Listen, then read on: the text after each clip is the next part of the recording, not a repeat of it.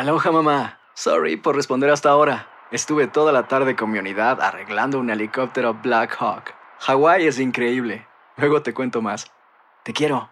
Be All You Can Be, visitando goarmy.com diagonal español. Univisión Reporta es un podcast de euforia. El lunes 2 de mayo, a las 8.30 de la noche, Político publica una filtración que nos sorprende a todos.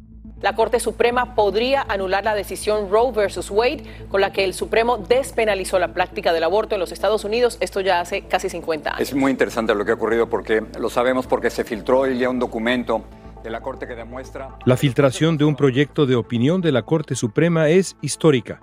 Aunque se trate de un borrador y no de una decisión final, el texto nos da un adelanto de lo que podría suceder si se anula la decisión Roe contra Wade la decisión de legalizar el aborto o de prohibirlo sería ahora de cada estado. Decenas de personas se manifiestan afuera de la Corte Suprema tras salir a la luz un borrador inicial de la opinión mayoritaria escrita por el juez Samuel Eliro. Nos encontramos en estos momentos afuera de la Corte Suprema donde el enojo va en aumento. Estamos viendo llegar a más hombres y más mujeres. Las mujeres están gritando, es mi cuerpo y es mi decisión.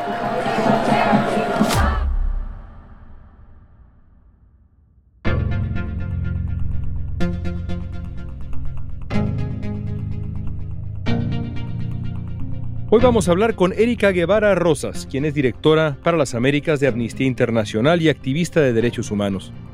Erika nos ayudará a responder qué dice exactamente este documento filtrado. ¿Hay posibilidades de que se apruebe? ¿Y qué puede pasar con el aborto si la Corte le da el visto bueno, finalmente? Hoy es jueves 5 de mayo. Soy León Krause y esto es Univisión Report.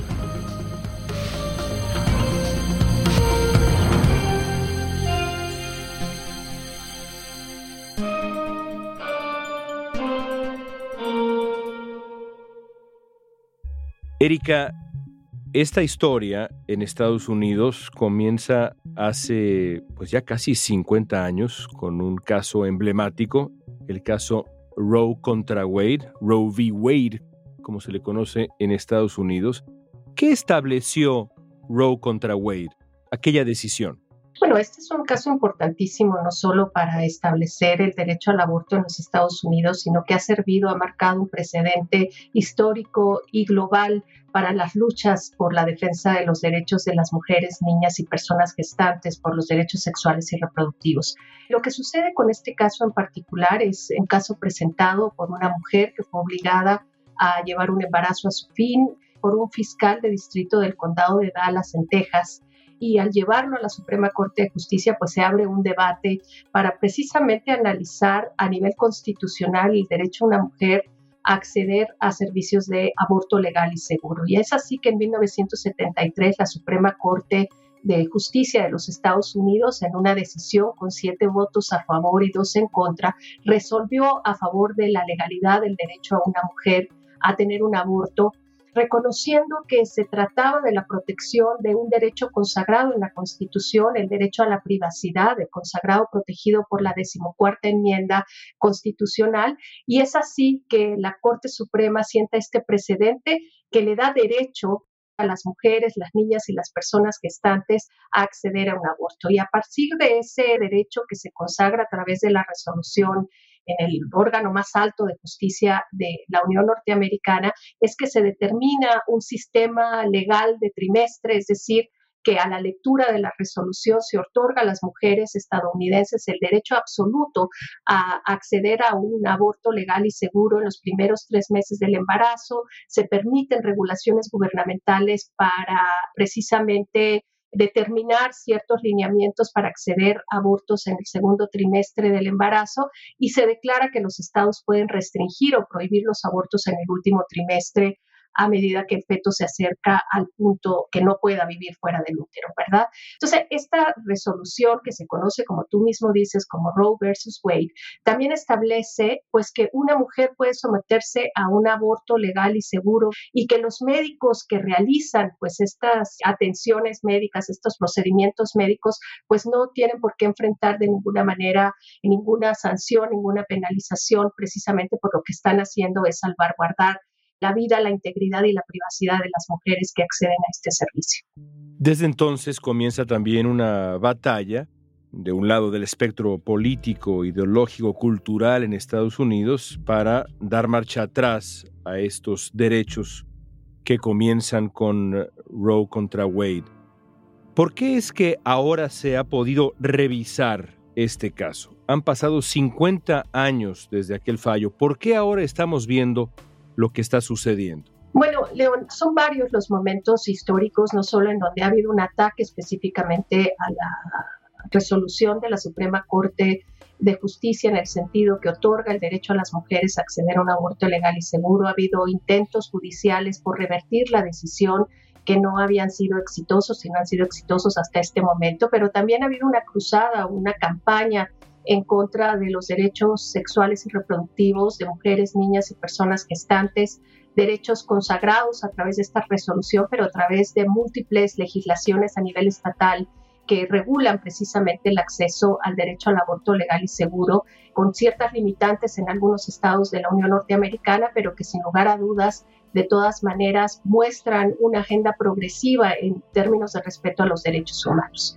Este embate, esta campaña que Amnistía Internacional califica como una campaña antiderechos, pues hoy encuentra una tierra fértil en un contexto de fuerzas conservadoras, una Suprema Corte de Justicia que cabe destacar fue quienes la conforman, fueron asignados muy recientemente en la administración Trump y hoy día la Suprema Corte pues tiene que tomar una decisión largamente esperada antes del 30 de junio sobre una ley de Mississippi que limita los plazos legales para el aborto. Es decir, que hoy día se ha presentado un caso para nuevamente intentar revertir la resolución histórica de Roe versus Wade. Una ley de Mississippi podría convertirse en el principal reto ante la Corte Suprema del histórico fallo de 1973 conocido como Roe versus Wade y que legaliza el aborto en los Estados Unidos. Esta ley lo único que hace es no permitir el aborto después de 13 semanas. Ese es el primer trimestre. Estamos hablando de un niño, un bebé que ya está completamente formado. En diciembre, el gobernador de Mississippi confirmó que su administración va a aplicar una ley de 2018 que penaliza el aborto en el estado después del comienzo del segundo trimestre de embarazo, si la Suprema Corte no la considera inconstitucional.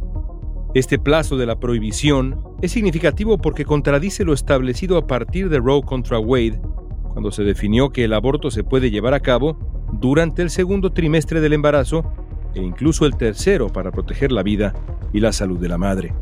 El proyecto de Mississippi aún se está debatiendo en la Corte. Y así llegamos a esta semana en donde ocurre, por cierto, un hecho prácticamente sin precedentes, que es la filtración de este documento, de este gran borrador de una decisión de la mayoría Aparentemente la respaldan cinco de los nueve magistrados, cinco magistrados conservadores, falta una voz conservadora por eh, decidir, que es el magistrado en jefe John Roberts, que revela pues un camino muy claro para el futuro inmediato de este debate. ¿Qué dice el documento filtrado a principios de esta semana?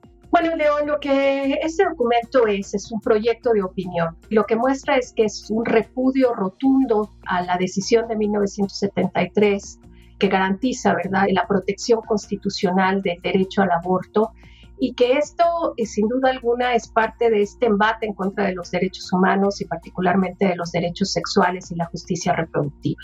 El documento que ha sido filtrado a través de un medio de comunicación y que ha sido reconocido ya por la Suprema Corte de Justicia, que en efecto se trata de un documento eh, verídico, ¿verdad? Pues tiene una suerte de reseña de una posición de rechazo total ante esta resolución, que lo que haría es anular la resolución y por ende anular el derecho a acceder a un aborto a nivel federal y dejaría que sean las legislaturas estatales las que tomen esta decisión en un momento que sabemos que muchos estados han asumido posiciones conservadoras para estar preparados a una eminente prohibición del aborto si esto lograra pasar. En el documento, ¿verdad?, que ha sido filtrado y del cual eh, no solo medios de comunicación, sino organizaciones de derechos humanos hemos tenido acceso, pues hay pasajes en el documento sumamente graves en donde se desconoce el derecho de las mujeres, el derecho a la privacidad en el que está basada la resolución de 1973, Está atentando contra la autonomía personal, contra el derecho a la intimidad, está atentando para restringir y cambiar todo nuestro sistema legal en términos de los derechos reproductivos de la mujer. No nos sorprende porque venimos sonando la alarma durante los últimos meses de que se está a punto de perder el derecho al aborto en este país. El presidente Biden calificó de radical este acercamiento. Lo cierto es que el documento incluye frases como esta.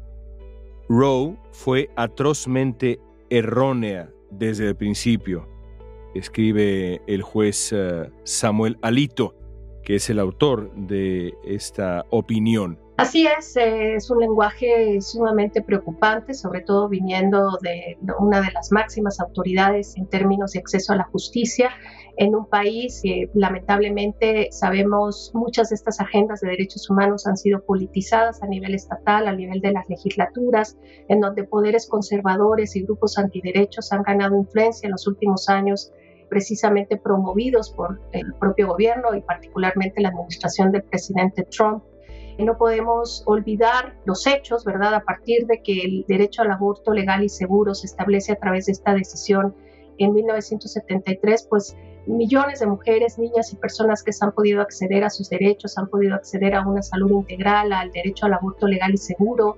La causa de mortalidad materna no atraviesa por el tema del aborto clandestino en los Estados Unidos, como sí vemos que sucede en muchas partes del mundo y particularmente en la región de las Américas, en donde muchos de nuestros países tienen estas leyes en donde se prohíbe totalmente el aborto y en donde muchas veces el aborto clandestino es la primera o la segunda causa de mortalidad materna. ¿Qué significaría en la práctica en Estados Unidos anular el caso Roe contra Wade? ¿Eso implicaría que el aborto sería ilegal en todo Estados Unidos o más bien serían los estados los que decidirían? En efecto, León, yo creo que es importante primero aclarar el hecho de que se revirtiera la resolución Roe versus Wade no significa automáticamente que el aborto se convierte en un crimen no se penalizaría automáticamente, no se prohibiría automáticamente, pero sí recaería sobre los cargos de elección popular a través de las legislaturas, ¿verdad?, a los niveles estatales, en donde se tendría que decidir si se protege o no los derechos humanos de las mujeres, niñas y personas gestantes y particularmente su derecho al aborto. No se convertiría en ilegal automáticamente, pero sí sabemos, León, que hay muchos estados que ya tienen lo que se conoce como las leyes de activación, lo que quiere decir que efectivamente una vez que se revirtiera la resolución, efectivamente se podría imponer una prohibición casi que inmediata hasta que se hiciera una revisión legislativa. Las leyes de activación son prohibiciones que están listas esperando a que el Tribunal Supremo anule Roe contra Wade para luego hacer ilegal abortar en ese estado de forma inmediata. Son exactamente 13 los estados que tienen leyes de activación que pueden conducir a una prohibición inmediata del aborto si la Corte Suprema anula Roe.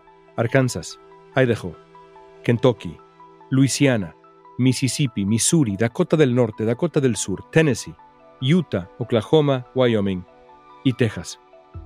Aunque en algunos de estos estados hay ciertas excepciones. Estamos hablando de un enorme porcentaje de la población que vive en estos estados, son estados grandes en dimensión geográfica también. Muchas organizaciones de derechos de las mujeres en los Estados Unidos han calculado que unas 36 millones de mujeres en edad reproductiva vivirían en esos estados sin acceso al aborto. ¿no? Entonces estamos hablando de una dimensión de afectación en la vida, la salud y los derechos humanos de millones de mujeres, niñas y de personas gestantes. El Congreso, que por ahora tiene una mayoría demócrata, digo por ahora porque en noviembre todo podría cambiar, ¿puede hacer algo? ¿Puede legislar? ¿Hay algún camino para codificar el derecho al aborto en este momento?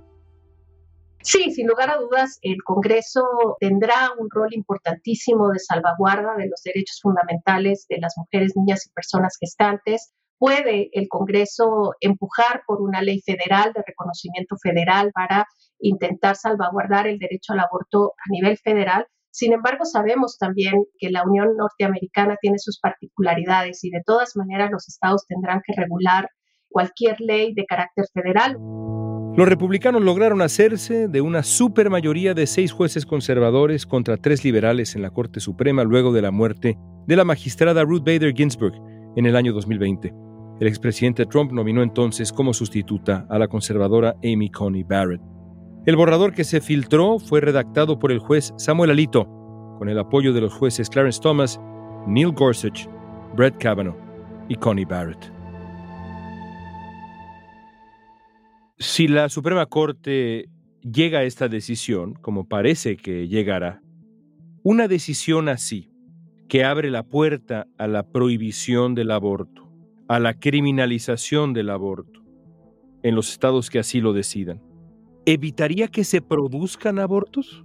Bueno, León, sabemos por experiencia que las leyes prohibitivas del aborto no previenen los abortos. Lo único que hacen es empujar a mujeres y niñas y personas gestantes a abortos clandestinos, inseguros, y convertir el aborto en una causa de mortalidad materna, como en muchos países en donde están estas leyes.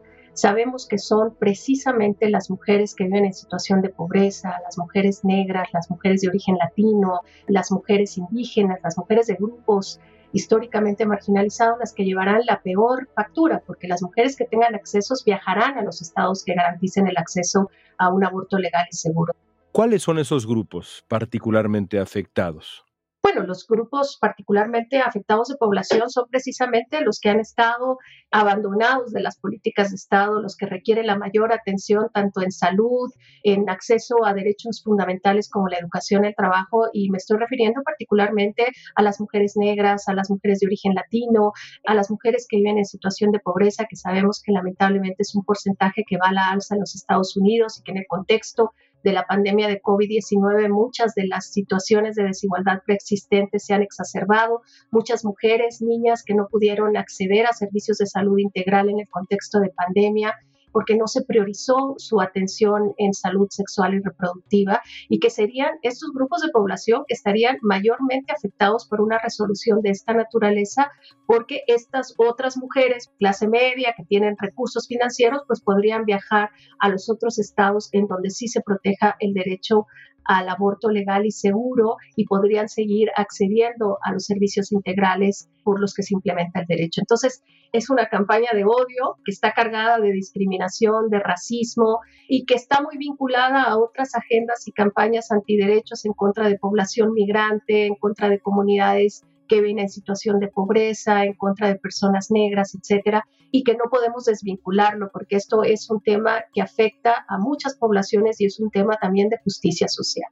Erika, te agradezco mucho tu tiempo. Gracias a ti, León, por el espacio. La Corte Suprema dijo en un comunicado que el borrador que se filtró es auténtico, pero no representa una decisión definitiva del tribunal ni la posición definitiva de ninguno de sus miembros y va a investigar cómo sucedió esta singular y atroz, así dicen, violación de la confianza. Se espera que en el mes de junio sepamos si la Corte finalmente aprueba o no esta opinión.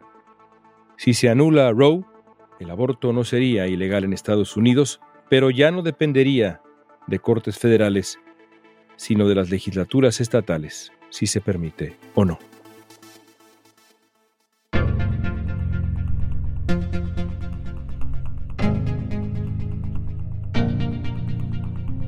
Esta pregunta es para ti, sobre todo para ustedes, las mujeres que escuchan Univisión Reporta. ¿Qué opinan de la posible decisión de la Suprema Corte? Usen la etiqueta Univisión Reporta en redes sociales y denos su opinión en Facebook, Instagram, Twitter o TikTok. Si te gustó este episodio, síguenos y compártelo con otros. En la producción ejecutiva, Olivia Liendo. Producción general, Isaac Martínez. Producción de contenidos, Mili Supan.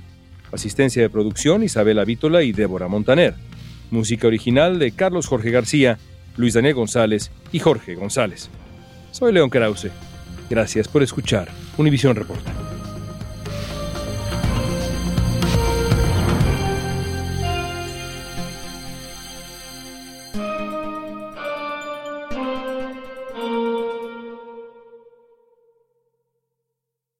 Esto solo es el principio.